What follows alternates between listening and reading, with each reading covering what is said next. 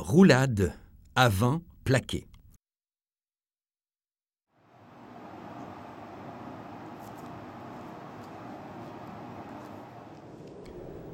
Pour le contact, on se tient fermement par le bras et la manche. Au début, l'exécutant reproduit la roulade avant.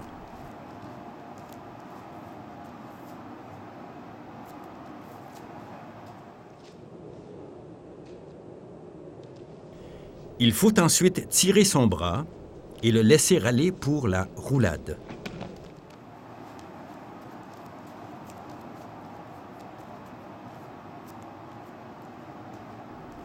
On doit retenir l'exécutant à la fin pour contrôler sa chute. À la fin, l'exécutant frappe le sol pour amortir l'impact.